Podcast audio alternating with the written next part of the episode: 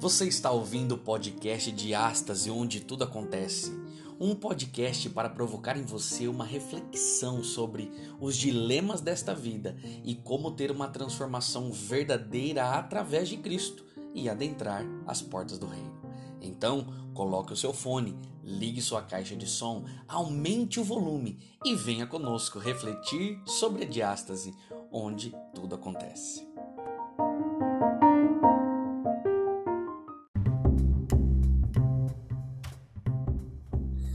Olá, meu querido amigo, seja bem-vindo ao podcast Diástase, onde tudo acontece. Eu sou o Pastor Lucas e nós estamos aqui mais uma semana, mais esse em mais esse vídeo para você que está aí é, enclausurado dentro da sua casa, que não aguenta mais essa quarentena. Você que está agora deitado no seu sofá ou de pendurado no seu ventilador, rodando enlouquecidamente com ele, ou debaixo da cama escondido, ou falando já com as plantas da sua casa, ou conversando com os animais. Seja bem-vindo, você é especial. Esse podcast é gravado com muito carinho para que você possa crescer no conhecimento e para que você que deve me perguntar, ou já me perguntou e eu esqueci de responder, o que, que quer dizer diástase? Que loucura, né? Por que esse nome? Na verdade, diástase, quando ela é usada para medicina, é quando a mulher ela engravida e os músculos do abdômen dela se dilatam para que a criança se encaixe ali. Agora, o que, que isso tem a ver com é, o que eu estou tentando apresentar para vocês aqui é que, da mesma forma que o corpo da mulher sofre uma mudança, quando nós conhecemos a verdade do reino e nós é, pensamos sobre ela, ela nos causa uma mudança. Então, que o reino faça essa mudança na nossa vida, por isso que é onde tudo acontece. A diástase é a mudança. Então, eu espero que esse podcast te ajude a ter essa mudança. Só que hoje eu não estou sozinho. Hoje eu tenho é, o tíbio e o perônio. Brincadeira. Hoje eu tenho dois irmãos. eu tenho aqui. Quem que é o tíbio e quem que é o perônio, né? Tem que resolver. Ó, vocês vão ter que me ajudar porque eu sou mais dessa nova geração, eu não sei o que significa. Teu irmão te explica depois, porque ele com certeza está fazendo anatomia já. Nós estamos aqui, queridos amigos, com dois rapazes especiais, inteligentíssimos e que com certeza trarão um brilho a mais a esse podcast. Eu tenho aqui o Gilberto. Fala aí, Gilberto! Seja bem-vindo, meu amigo.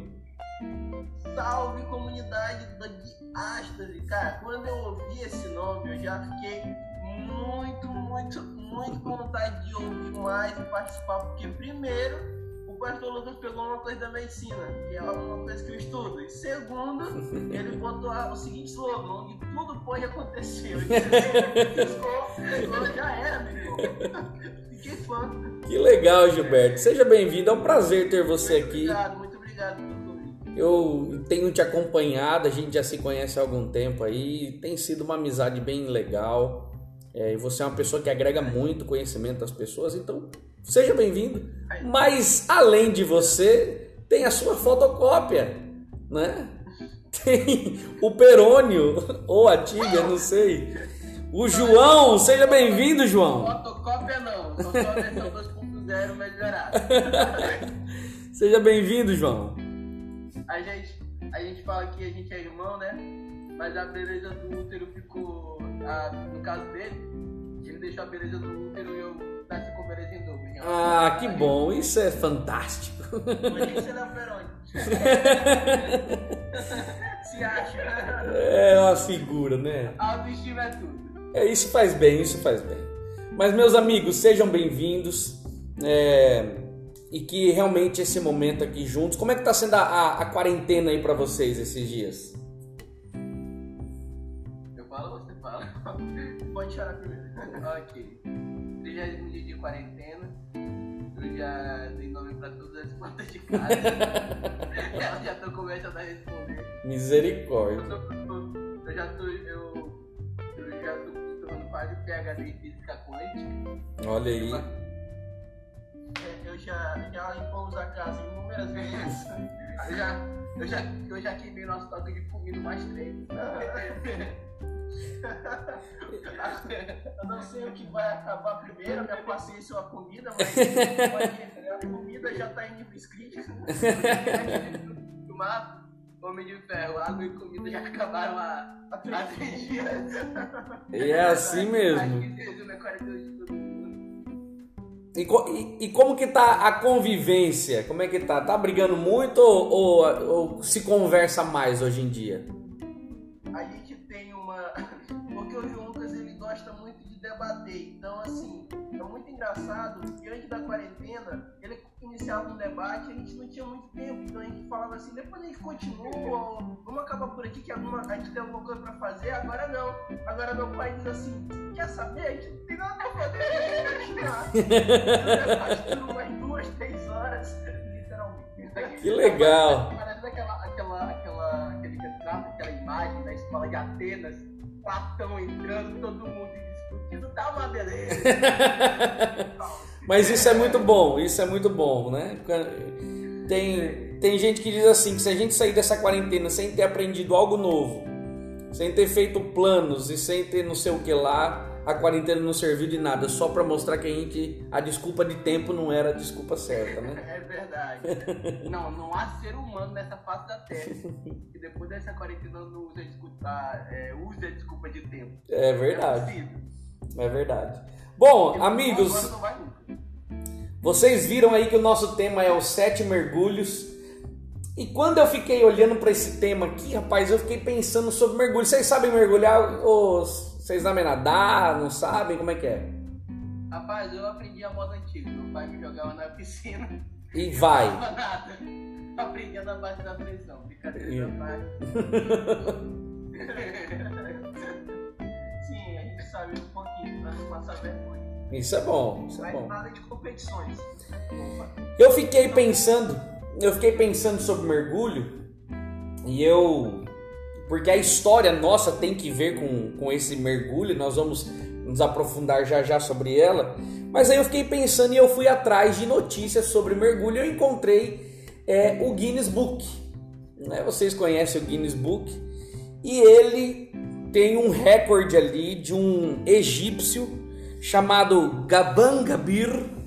Gamangabir muito comum. muito comum, Gamangabir, ele conseguiu fazer um mergulho. Chutem pra mim de quantos metros, sem olhar no Google antes. ok. Vai, você pode ver.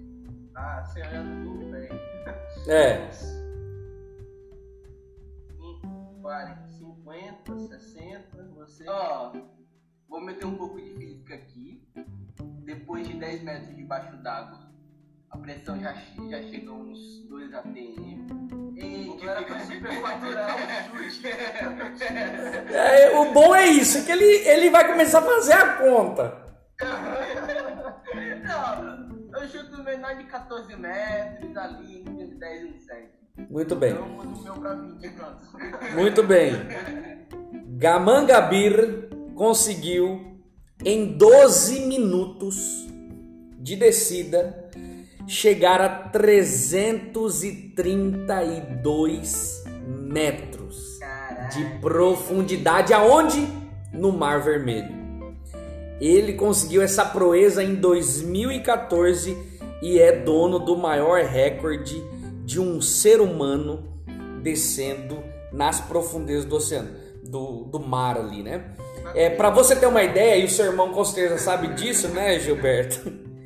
Que a, a, a- pressão ela começa a partir dos não sei quantos ali, dos ATMs que ele disse, sei lá, os metros, a, a ser 35 quilos por centímetro quadrado no corpo humano.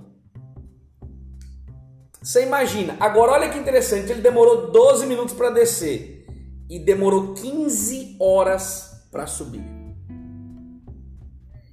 Que loucura, né?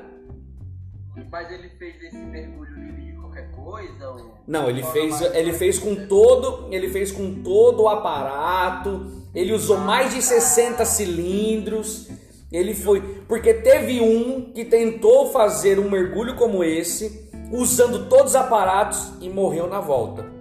Ele estava subindo não sobreviveu. Então é muito perigoso. Então tinha uma junta médica, tinha toda uma galera para que tudo isso desse certo. Eu fico imaginando 332 metros debaixo d'água. Isso aqui é loucura, né? Isso é loucura. Não tente isso em casa. Não tente, não tente jamais. E agora, como vocês nadam, eu também. Quanto tempo você já ficou debaixo d'água sem respirar? De dizer. Ó, eu não menti aqui, porque se um mentir, outro desmente. É isso mesmo. É o time e o perônio, cara. Não tem como mentir. Enfim, Quantos minutos vocês já ficaram? Quantos minutos? 54 segundos e tudo. Ah, cara, eu, é por volta de 50 segundos, um minuto, forçando muito. Quase, quase perdendo a consciência. É isso mesmo, porque o corpo humano, o corpo humano no estudo diz que você consegue ficar sem respirar de 2 a 3 minutos. Quando isso acontece, falta oxigênio para o teu cérebro e o teu cérebro, ele para é, uma, uma fuga, uma defesa, ele desliga teu corpo, então você desmaia. Isso é o corpo te protegendo. O próprio cérebro depois vai te dar uma acordada. Por isso que tem muita gente que começa a se afogar é, o, e, e não entra ar, então o cérebro desliga. E, e quando essa pessoa, você pega ela desmaiada e, e- e coloca ela na praia ou sei lá onde ela se afogou, depois de um tempinho ela volta. Porque o, o, o cérebro vai ligá-la de volta. Mas Existia um homem também, um dinamarquês, chamado Stig. Ele conseguiu burlar a mente, o, o- o cérebro, num exercício de muito tempo, muito tempo, muito tempo. E ele conseguiu ficar 22 minutos com o ar preso debaixo d'água sem nenhum equipamento. Você já pensou, rapaz? É muito louco. Eu já fiquei 25 segundos. Depois disso eu não aguentei mais. É uma quebra de expectativa, realmente. É verdade. Mas é, mas é interessante, eu fiquei aqui. Agora, eu vou falar de outra depois que eu pesquisei, que é interessantíssima também, mas aí eu vou falar depois. Gente, vamos lá. O nosso, a, a nossa história vai contar sobre é, a história de Naaman, que está ali relatado no segundo livro dos reis, no capítulo 5, muito bem. No segundo livro dos reis, no capítulo 5. Nós vimos na lição anterior sobre os milagres que Eliseu fez. E nós vamos ver mais uma vez Eliseu aparecendo na história. Lembrando que Eliseu foi aquele homem que era servo ali, discípulo de Elias. E quando Elias foi para o céu, isso é interessante. Tem muita gente que, quando o líder ou, ou aquela pessoa que, que serve como referência, ela deixa o cargo, tem muita gente que se perde nesse momento. Os próprios discípulos, quando Cristo morreu, foram fazer o quê? Esqueceram do que Jesus tinha deixado para eles e foram pescar. Ficaram com medo, não é? Então, é, Eliseu, naquele momento, poderia ter tido a mesma, a mesma ideia. E ele faz o quê? Ele começa a fazer é, o, o que Deus queria. E ele então vai fazer muito mais milagres do que Eliseu, Elias fez. É, agora a história vai contar sobre orgulho. E eu vou te dizer: tem alguma coisa mais ruim na vida do que uma pessoa orgulhosa? O que, que vocês acham? Tem. Ó, depende. Tem dois, pra mim tem dois tipos de orgulhosos. Sim. Orgulhosos. Aquele que é, é, é, tá errado certo e aquele que tá errado pelo motivo errado. Uhum. Já assistiu House? Vocês já assistiram, né? Não. Sei lá, pode falar. Ok. Na série, o cara é um médico muito orgulhoso. Mas o cara é bom. Uhum. O pior de suportar a pessoa orgulhosa não é aquela que é orgulhosa sem motivo, é, com motivo.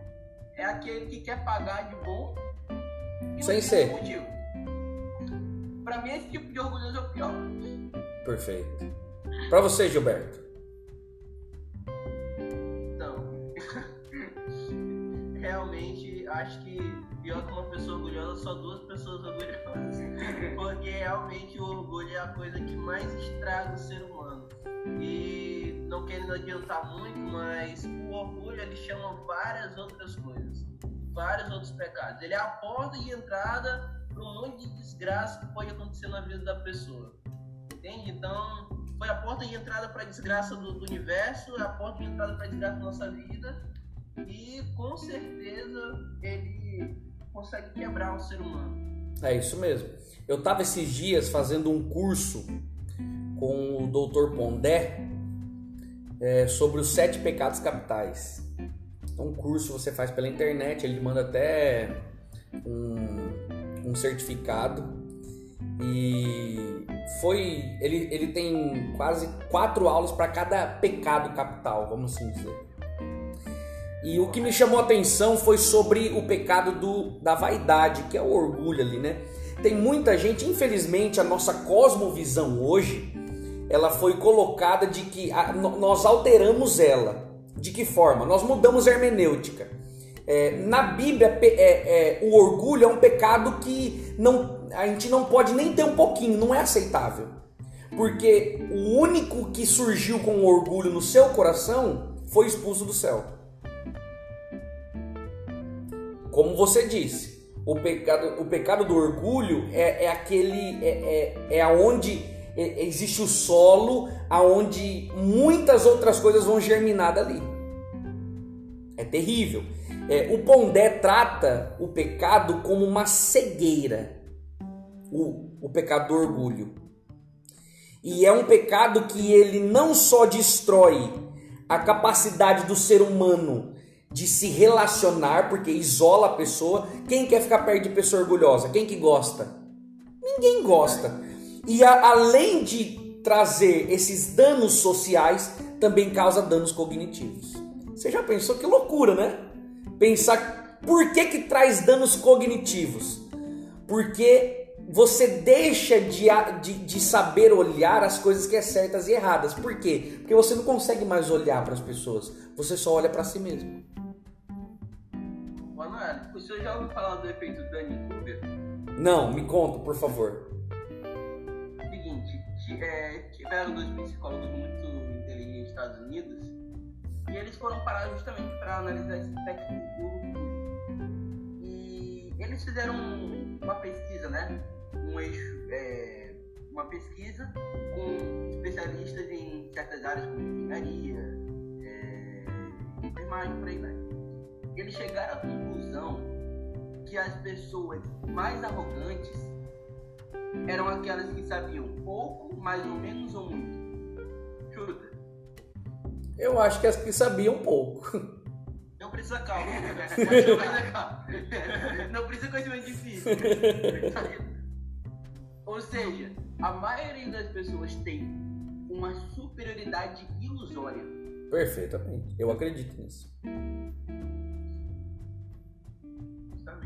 Eu acredito nisso, porque como ele diz, eu fiquei. É, é, eu, eu, tô, eu tô passando por um momento nessa, nessa, nessa quarentena de reflexão, de parar e ressignificar algumas coisas. Minha vida, o meu, a minha vida pastoral, a minha vida como esposo, a minha vida como filho, minha vida como amigo. Porque, infelizmente, infelizmente, eu escrevi uma frase hoje e eu tuitei ela e eu corro o risco de viver dessa forma. Deixa eu achar aqui a frase. Eu, eu publiquei algumas, eu, tô, eu não posso errar a frase que diz assim, ó. Ela diz assim: Quantas vezes nosso serviço a Cristo, nossa comunhão uns com os outros, não são manchadas pelo oculto desejo de exaltar o próprio eu? É verdade. Não é?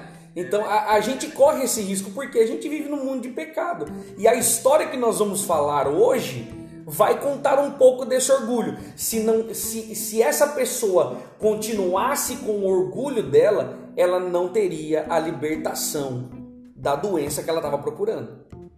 Correto?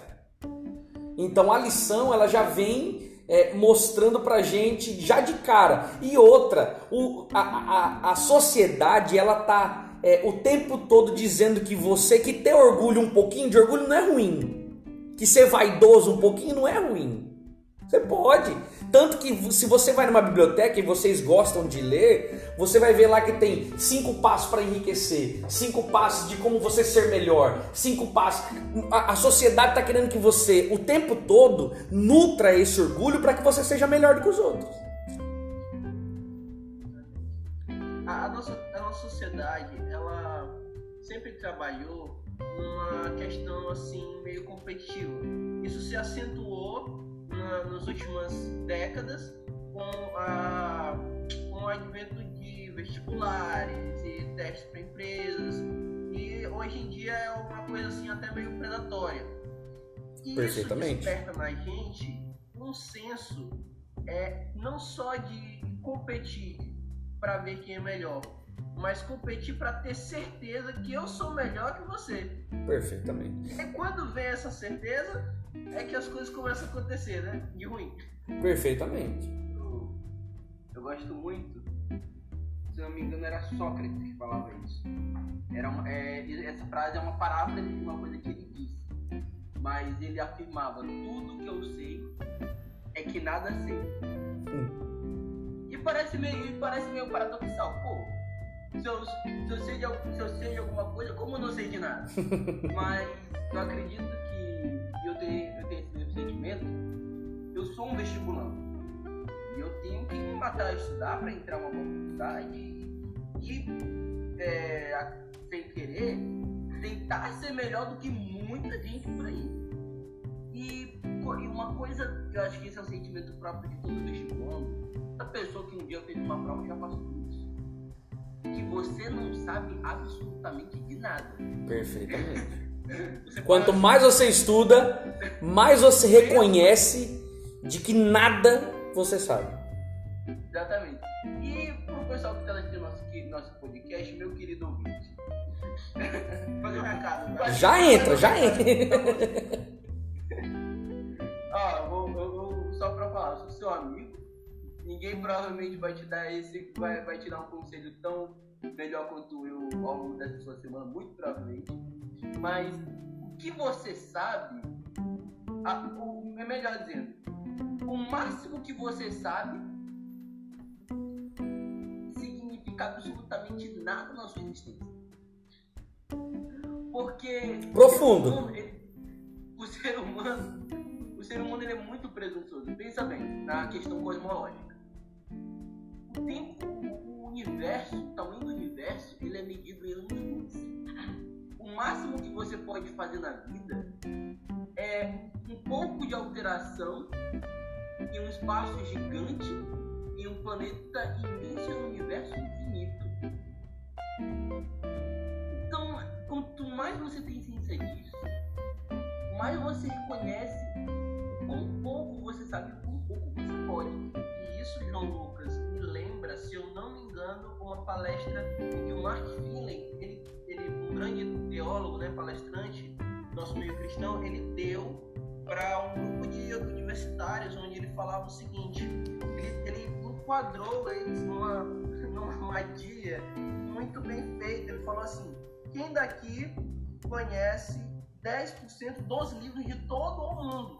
E as pessoas que eram ali mais um pouco estudadas perceberam que eles não tinham esse conhecimento, não tinham essa leitura. Aí ninguém levantou a mão. Ele disse: tá bom, quem conhece 5% de todos os livros do mundo? Aí ninguém levantou a mão também, porque são muitos livros. E aí ele chegou a 1% dos livros do mundo. E também ninguém levantou a mão, porque são muitos livros. Aí ele falou assim: então, vocês não podem admitir comigo que dentro de todo o conhecimento que vocês não possuem, pode existir Deus. E aí o orgulho deles não valeu de muita coisa ali, porque a armadilha foi extremamente bem montada. É isso mesmo. Gente, quando a gente para para pensar em todo o conhecimento, em quão pequeno nós somos, nós podemos e devemos admitir que há algo que talvez nós saibamos. E dentro disso há um Deus. Perfeitamente. que a gente começa a conhecer apenas por nossos estudos, né? Perfeitamente. E é essa a intenção desse podcast, né? É, é, é parar e ressignificar, reavaliar, porque nós temos é, adiante de nós é, um obstáculo gigantesco que é o que? É perceber aonde nós estamos na, na existência e o quanto nós já conseguimos contribuir e o quanto nós podemos contribuir. Só que isso nós só vamos ter as lentes corretas quando nós retirarmos o orgulho. A história conta de quem? A história conta de Naaman. Naaman, ele era um, um general ali, vamos, vamos vou colocar assim, um comandante do exército ali do rei da Síria, e eles tinham entrado numa região ali e levado uma, uma, uma moça, uma, uma, uma menina como cativa, como é, escravo, preso, seja lá o nome que você queira usar. Só que é, é, por mais que esse Naaman fosse um homem poderoso, e ele não era qualquer pessoa, ele estava cometido de lepra. Agora fala para mim, uma pessoa, não importa a sabedoria que ela tinha na época, ou a força física que ela tinha na época, pegou lepra, o que acontecia com ela? Era morte. E aí, exclusão? Não é muito diferente hoje em dia, né? Não importa o seu estado social, não importa a quantidade de dinheiro que você tem, se você pegar coronavírus, a maioria das pessoas não querem saber que você vai então, hoje. Perfeitamente. A doença, então, naquele momento, fazia o quê? É, tirava na Amanda de, de cena, se a doença continuasse. O que me chamou a atenção na história, um dos pontos que me chamou a atenção na história, foi essa menininha. Porque olha que interessante, é, é, é são essas histórias que estão na Bíblia que nos fazem a parar e, e, e refletir sobre a nossa vida. Porque pensa, ela estava ali como uma escrava.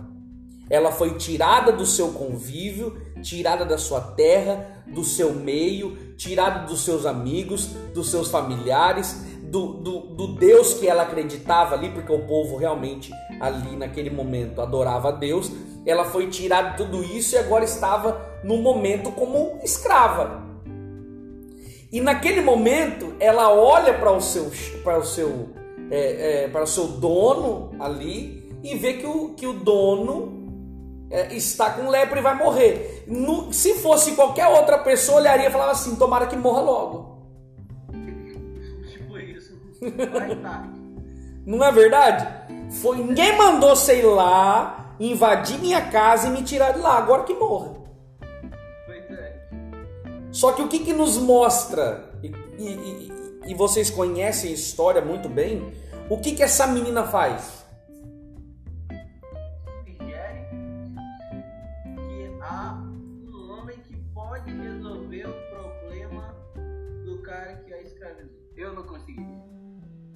Você já pensou que loucura? Eu já eu, eu admito, eu não consegui. É verdade, é um ato de bravura. Por isso que. Por isso que nos leva à reflexão. Porque o que, que eu faria? O que, que você que está ouvindo esse podcast faria? Porque ela simplesmente vira e diz: Ó, oh, meu, meu querido amigo, se o nosso. Ela, ela diz aqui, ó. Ela diz aqui no verso 3, não é? Tomara o meu Senhor estivesse diante do profeta que está em Samaria, ele o restauraria da sua lepra. E olha como ela fala. Ela não fala assim: se ele for lá, talvez, pode acontecer, será? Não, é? não, ela fala assim, ó, se ele for, vai ser curado. Além de ela mostrar compaixão para com aquele homem, ela mostra que é certeza do milagre. Cara, isso é loucura. Isso é loucura. Uma escrava dizer que o chefe poderia voltar, volta lá na minha terra, volta lá, não precisa me levar não. lá na minha terra a gente resolve assim, ó. Deixa eu falar. Você tá entendendo?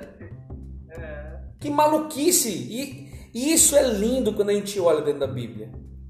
Isso é lindo. E aí esse homem, ele vai, ele chega no rei, pede pro rei, o rei fala assim: "Não, vou mandar uma carta". E quando o rei lá, quem que estava reinando lá?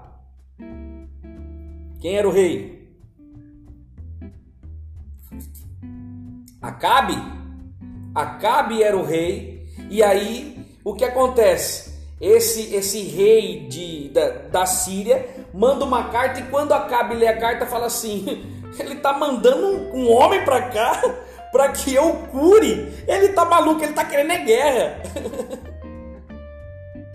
e isso era alguns pretextos na época acontecia. Como pode, pode falar de novo? Não, é, já não bastou invadir, agora ele quer acabar com o serviço. Ou seja, ele não quer, ele quer destruir tudo, ele tá, ele tá criando um pretexto, porque ele sabe que o rapaz vai vir aqui e eu não vou curar. E ele então vai causar um problema. E é legal que essa história da, da lição, né, Sete Mergulhos, ela é cheia de paralelos. E o primeiro a gente pega aí o paralelo do rei, que tinha todo o poder nas mãos, que era um cara muito mais velho, barbudo, que era para ter o conhecimento, e a menina escrava, cativa, longe de casa, em outra terra, desanimada, longe da família. Então, quais foram as atitudes dele? A do cara barbudo foi a de uma criança e a da criança foi de um adulto, de um Perfeitamente. Meu, esse era um bananão.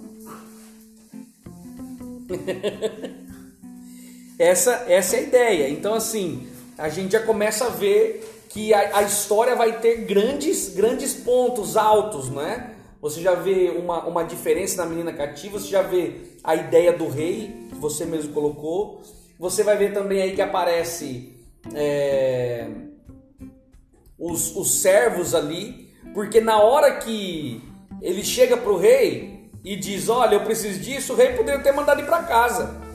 Não, vai para casa, rapaz, você tá louco, isso aqui não existe não. Só que aí o que acontece? Alguém que não estava na situação, alguém que não estava na situação, o que, que ele faz? Ele vira, Eliseu fala assim: Não, é o seguinte, eu tenho um plano. Eu tenho um plano. Faz o seguinte: pede para ele, quando vier aqui, passa lá em casa.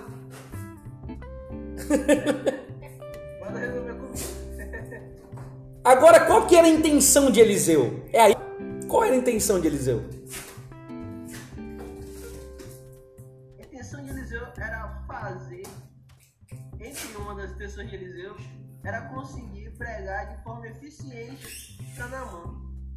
Mas não sem antes colocar um testezinho ali no meio. Uma, uma, uma coisa que Eliseu faz, o que acho que motivou ele a mais ainda, foi o que? O verso vai dizer: diz assim: olha, eu, é, você pode mandar ele lá falar comigo, por quê? Para que ele saiba que aqui que existe um Deus em Israel. Então a ideia de, de, de Eliseu era provar que realmente existia um Deus poderoso em Israel. Aí quando Naaman chega na história, chega lá na casa dele, o que acontece? Naaman fica bravo. Por quê? O que que Eliseu faz com ele?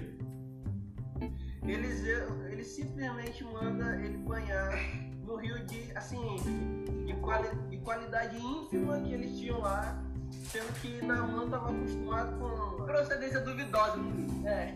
Naaman estava acostumado com os rios top que vinha, aqueles rios assim de água cristalina.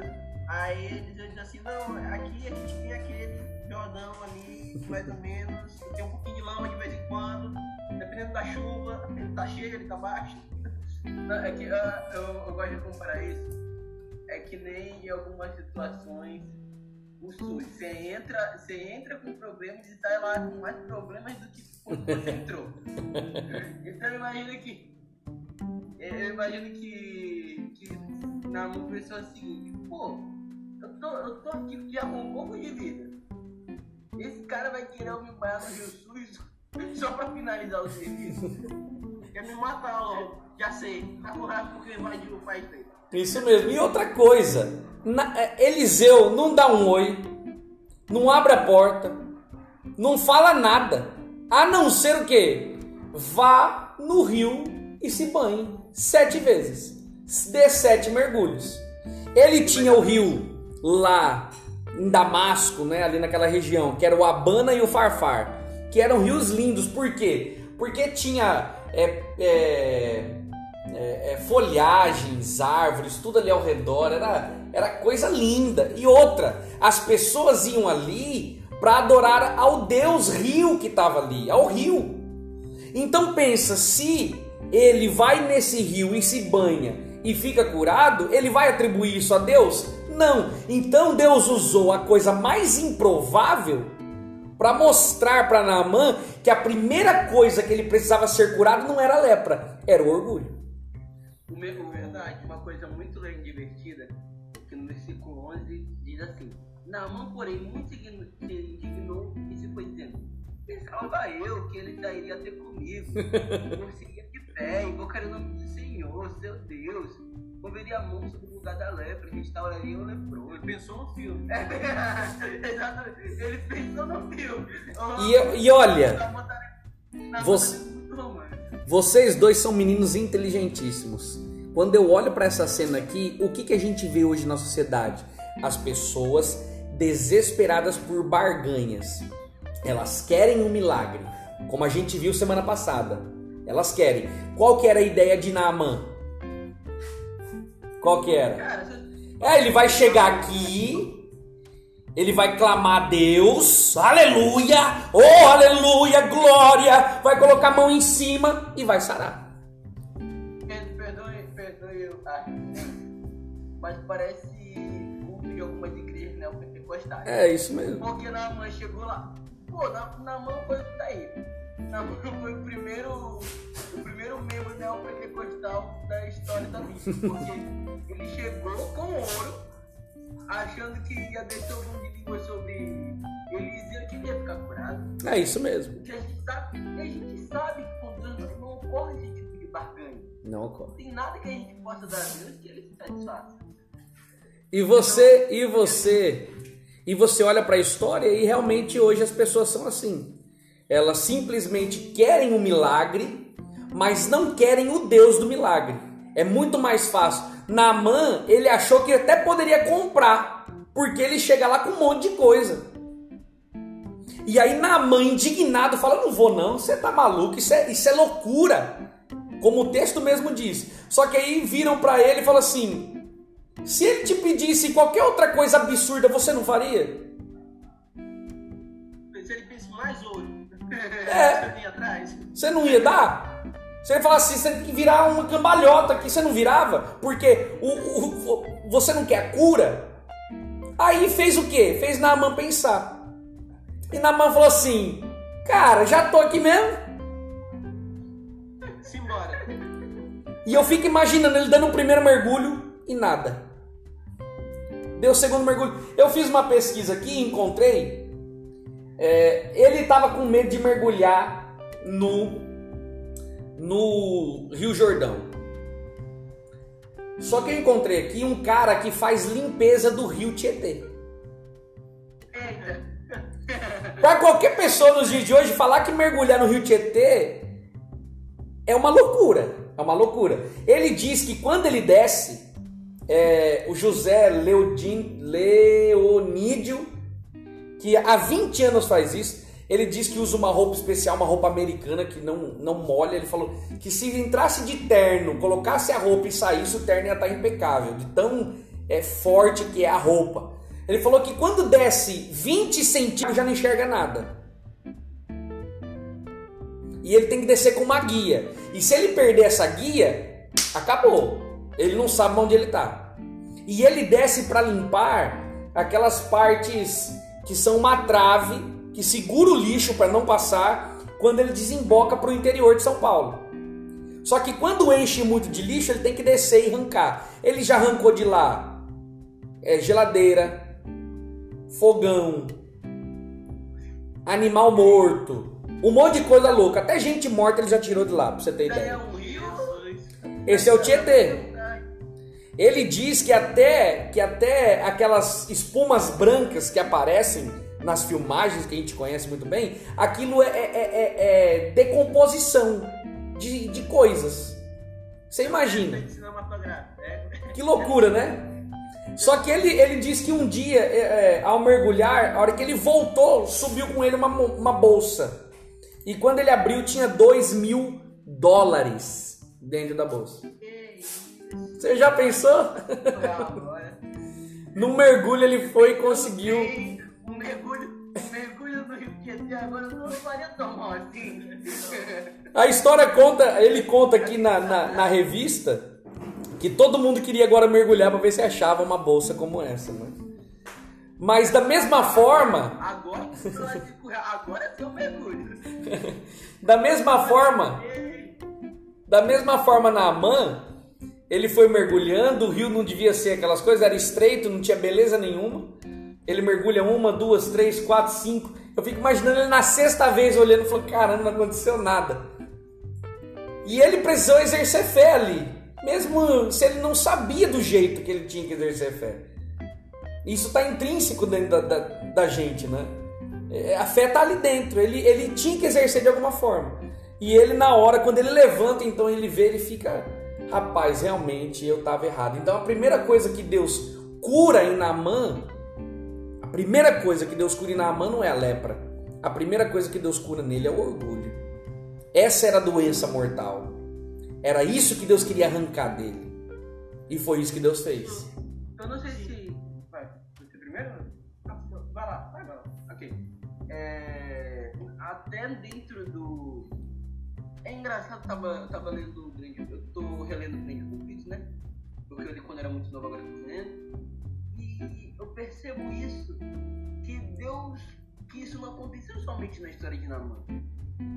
Deus, ele não é Deus extravagante. A gente percebe, por exemplo, ali na reforma protestante, que a Igreja Católica, a, que perseguindo os cristãos, tinham basílicas gigantescas, como a Basílica de São Pedro, obras arquitetônicas e por aí vai. Os próprios discípulos que Jesus seria um homem que nasceria em berço de ouro. É assim, é engraçado porque ao longo da história do cristianismo, Jesus ele faz uma quebra de expectativa tremenda. A gente esperava que ele, a gente esperava que ele nasceria um berço de ouro, pelo menos as pessoas da época esperavam, nasceu numa manjedoura. É, os primeiros templos é, dos cristãos verdadeiros na idade medieval não eram vasículas, não eram catedrais, eram lugares, eram, eram lugares escondidos, eram até catacumbas que ninguém ia lá, eles faziam seu culto lá. Então a gente percebe que o nosso Deus, ele não é um Deus extravagante, ele não é um Deus é, de pompa. Ao contrário, ele é um Deus de humildade.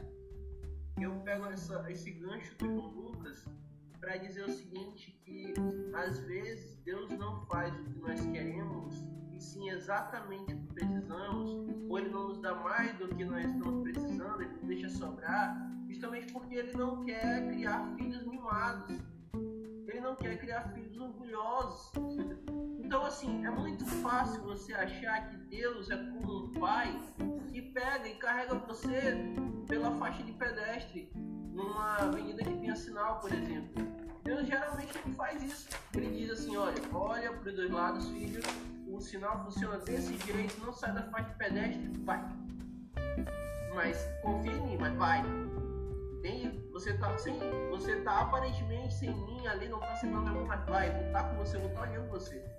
Então ele, Deus, Deus faz essa quebra de expectativa, como o Vamos falou, justamente para criar humildade, justamente para você criar independência real e justamente para você reconhecer que é, é, Deus está no mas você tem que fazer a sua parte e essa parte ela tem que ser exercida Por falar em sua parte, eu estava na página no primeiro parágrafo do capítulo, é, Ellen White fala né, que, é, que os valdenses tinham por falsa a doutrina de que as duas obras podem fiar a transgressão da lei de Deus. A confiança nos méritos humanos faz perder de vista o amor infinito de Cristo. Ou seja, uma, uma das provas de que você tem como você ser orgulhoso e ser cristão é o reconhecimento é, da justificação pelas obras. No ser dentro do ser humano não há nada que nos, pode, nos possa salvar. Não esteja correto, né? O quê? Ser orgulhoso ser cristão, né? É, não, é, Não é, é possível, na verdade, mas. É, ou seja, Ellen White falava que o conhecimento, a confiança dos humanos, a confiança de que eu sou bom em alguma instância ou em algum nível, nos faz perder a essência do amor que Deus tem pela gente. Muito bom, muito bom. É, o Pondelli vai dizer que a- a- o oposto do orgulho é a humildade. Só que não é a, a, a, a humilhação. Porque aí as pessoas tendem a imaginar que então que eu tenho que sair sendo humilhado aí para cima e para baixo. Não é isso. É, é a humildade, é o espírito humilde, não é? Aonde eu reconheço que é, é, a minha completa obediência a Deus é capaz de me levar ao encontro da graça.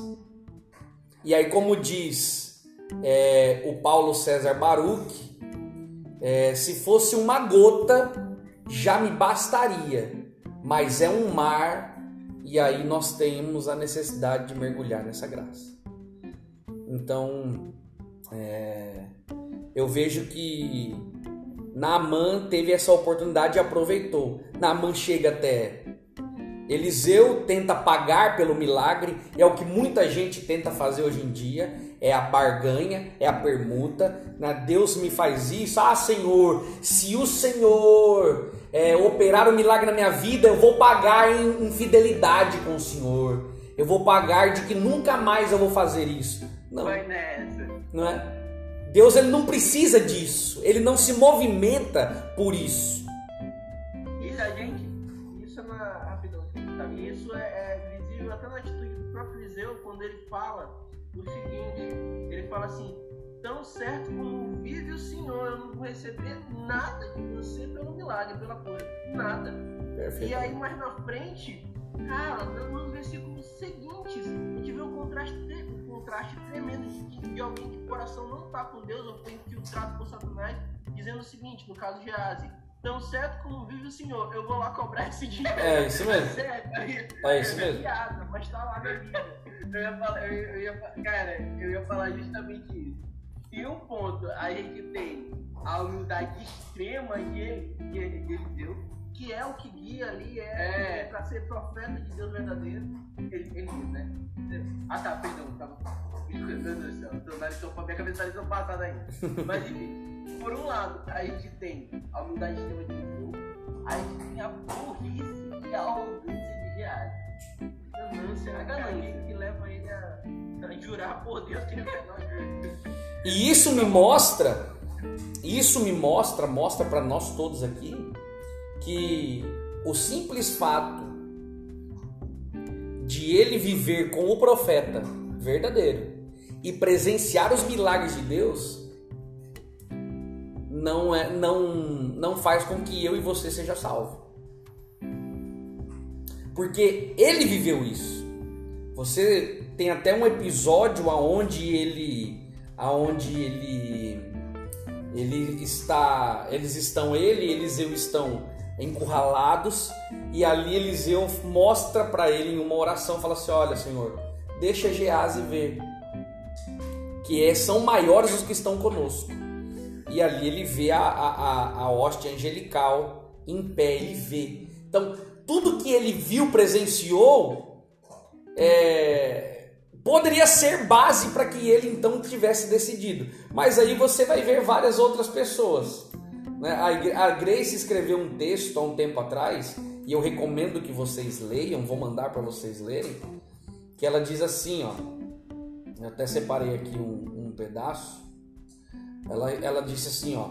Conhecer a Deus e presenciar-lhe sinais não é nem nunca foi o suficiente para trazer salvação a alguém, pois até, até mesmo os demônios creem e tremem.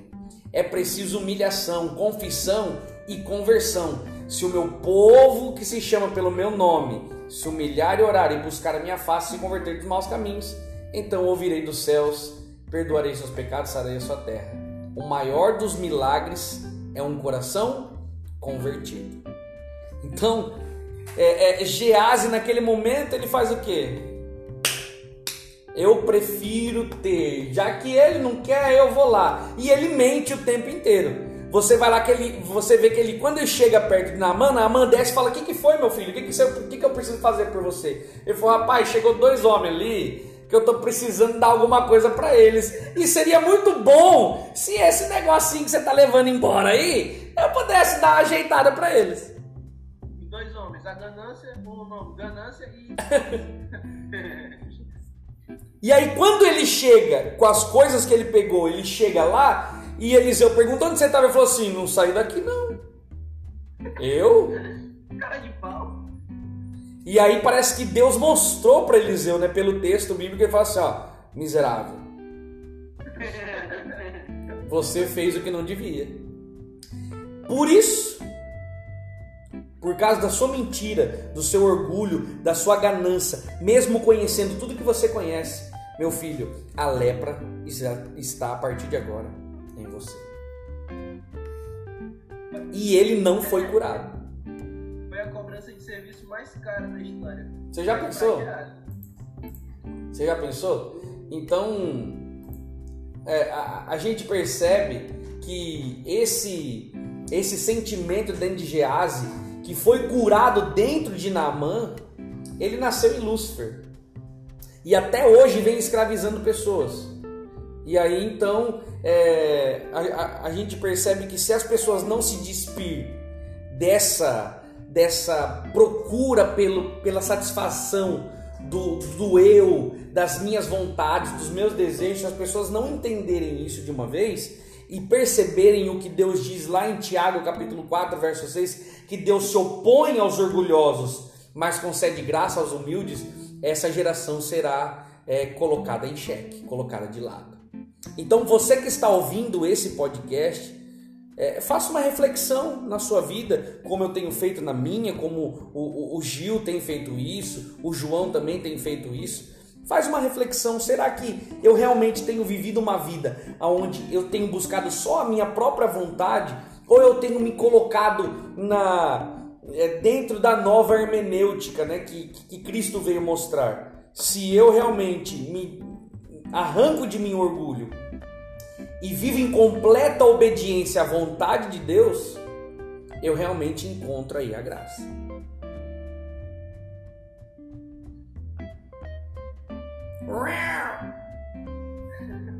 Estamos, estamos, estamos refletindo, foi tão bonito. Como sem palavras. Cadê a música do Mas é isso. É isso, eu creio que. Tem uma música total diferente. Pessoal, pastor. É, assim, uma, assim, né, considerações finais, creio eu. Uma das coisas que me chamou a atenção na lição de sexta foi uma frase do Dwight Moody, né, um pregador, palestrante cristão é, muito importante. Ele fala que o homem pode fingir sentir amor, pode fingir ter fé, pode fingir possuir esperança e todas as outras graças, qualidades, adjetivos. Mas é muito difícil fingir ter humildade, porque isso só parte de um coração que reconhece Deus como soberano e reconhece a si mesmo como submisso dele. E eu acho que se encaixa nesse contexto que o senhor quer apresentar. Perfeitamente. Né? Perfeitamente. Tem muita gente, e, e eu corro esse risco, nós corremos o risco de fingir. Você pode fingir qualquer outra coisa, mas realmente fingir ser humilde vai ser difícil, né?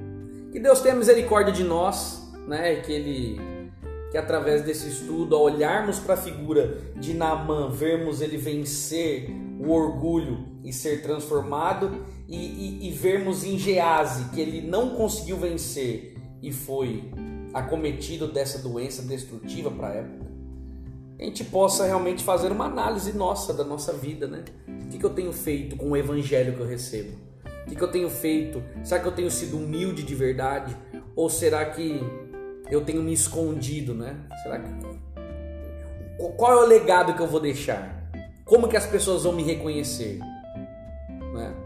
Que fique essa. Eu gosto também, entrando nas considerações finais, eu gosto muito do levados pela sua palavra, esses últimos dois meses tem todos sido de de salmos, eu acabo destacando uns. Um dos meus favoritos é o Salmo capítulo 20, versículo 7, que diz: Uns confiam em carros, outros em cavalos, nós, porém, nos gloriaremos em, é, no nome do Senhor, nosso Deus. Ou seja, tudo o que nós temos, não tem como. Se você for cristão e exercer o cristianismo, o cristianismo não tem como você não reconhecer que aquilo que você tem é aquilo que você possui vem de Deus.